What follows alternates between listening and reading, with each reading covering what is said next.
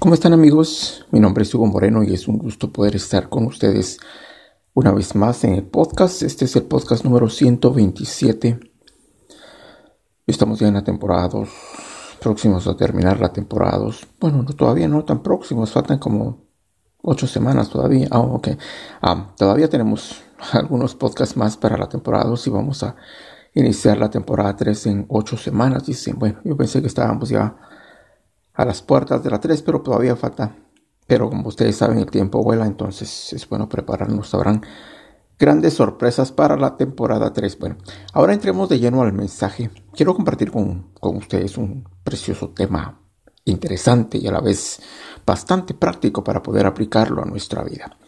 En el libro de los Salmos, capítulo 139 y versículo 14. Salmos 139, versículo 14 dice, em, te alabo, oh Dios, está hablando el rey David, porque em, no tengo temores y maravillosamente tú me has hecho.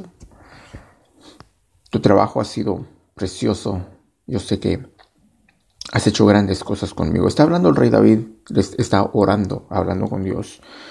Cuando el rey David le daba alabanza cuando él pasaba tiempo con Dios, cuando él agradecía por lo que Dios había hecho en su vida o cómo Dios lo había hecho, David reconocía que Dios había hecho algo realmente precioso en la vida de David, que lo había formado como una creación de Dios. Y no solamente David estaba hablando acerca de su cuerpo o acerca de su apariencia o acerca de su personalidad o acerca de sus talentos, David estaba hablando acerca también de la infraestructura que contenía todo lo que Dios había hecho en la vida de David. O sea, todo, todo, todo.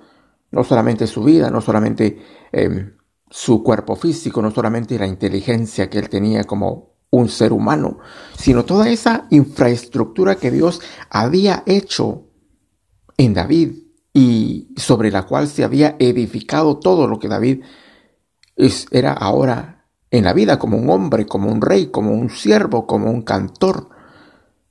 Como Dios había designado todas esas cosas que posiblemente Él no miraba, pero si nosotros lo aplicamos a nuestra vida, también Dios ha formado en nosotros una infraestructura que nosotros no vemos. O sea, somos hechos a imagen y semejanza de Dios, no solamente en nuestro cuerpo físico, no solamente en nuestra forma de administrar nuestra mente, nuestra inteligencia, no es nada más de ir abriendo la mente a nuevas ideas o, de ir alimentando el cerebro para poder usarlo y desarrollar el potencial que tenemos. No es solamente eso, hay mucho más de eso de lo que Dios puso en nosotros. Es una infraestructura donde Él empezó a colocar o a construir nuestra vida. Todo lo que somos, todo lo que tenemos. Hablaba en el podcast anterior de que tenemos que reconocer que Dios es el que nos ha dado todo lo que tenemos y darle la gloria a Él. Pero todo eso que nosotros, que está en nuestra vida, no solamente la inteligencia, no solamente nuestra forma de pensar, todo eso ha sido edificado sobre una infraestructura que Dios colocó en nuestra vida para que nosotros seamos más que vencedores, para que nosotros podamos descubrir que muchas veces de la nada sacamos fuerzas, nos levantamos, y venimos a ser personas osadas que nos animamos con la fe en Dios de que vamos a salir adelante, con la determinación de que nos vamos a mantener fuertes y que vamos a vencer la oposición. Ahora, ¿por qué? Porque Dios designó esto para nosotros. O sea, en otras palabras, nosotros somos más fuertes de lo que pensamos o de lo que tal vez nos hemos dado cuenta hasta ahora.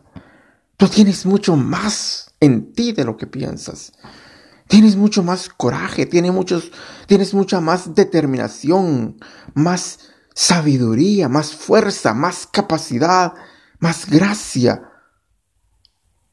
No solamente para otorgar perdón a los que te ofenden, sino para salir adelante en la vida mucho más de lo que tú te puedas imaginar.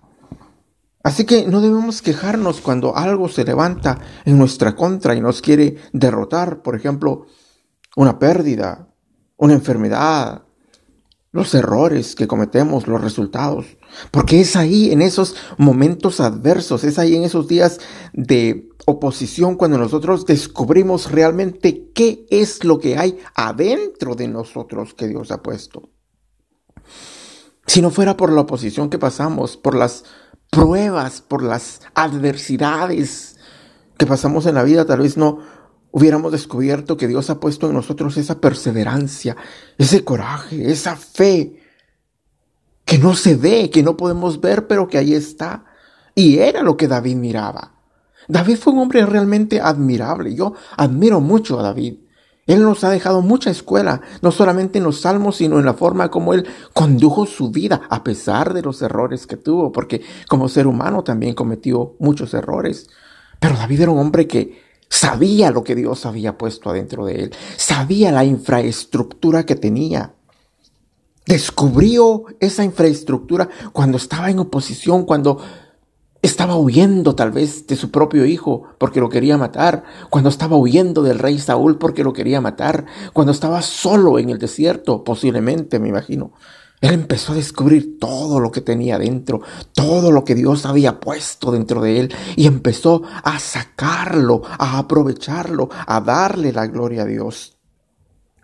Si tú mantienes una actitud correcta, las presiones van a ser que tú saques lo que llevas dentro, el campeón que llevas dentro, dijera alguien.